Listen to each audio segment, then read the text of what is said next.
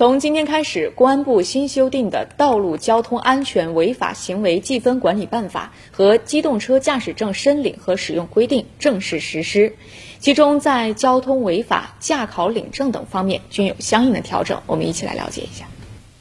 新修订的《道路交通安全违法行为记分管理办法》优化调整了记分分值。其中上调了包括驾车接打电话等五项行为的记分分值，下调了未按规定悬挂号牌、违反禁止标线等行为的记分分值，同时删除了未放置检验合格标志、未随车携带行驶证等十一项记分行为。此外，针对代替实际机动车驾驶人接受交通违法行为处罚和记分谋取经济利益的，一次记十二分。而对酒后驾驶、交通肇事致人伤亡后逃逸等严重妨碍交通安全违法行为的处罚力度不变。新规由原来的五十二项记分减少到五十项，同时增设九分记分档。增加了九分这一档，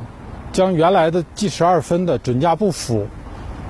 大重型客车疲劳驾驶等违法行为降为九分，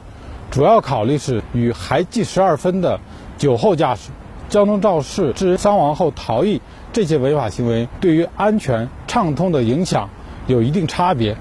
那么，为了给驾驶人一个缓冲期，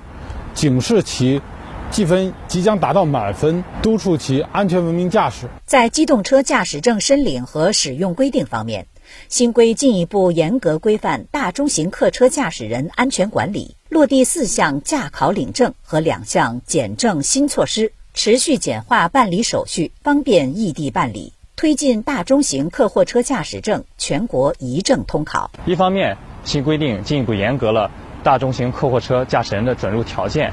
将禁驾的情形由原来的三种增加到了七种，新增了毒驾、呃再次酒驾、危险驾驶构成犯罪，呃这些情形呢将不得申请大车的驾驶证。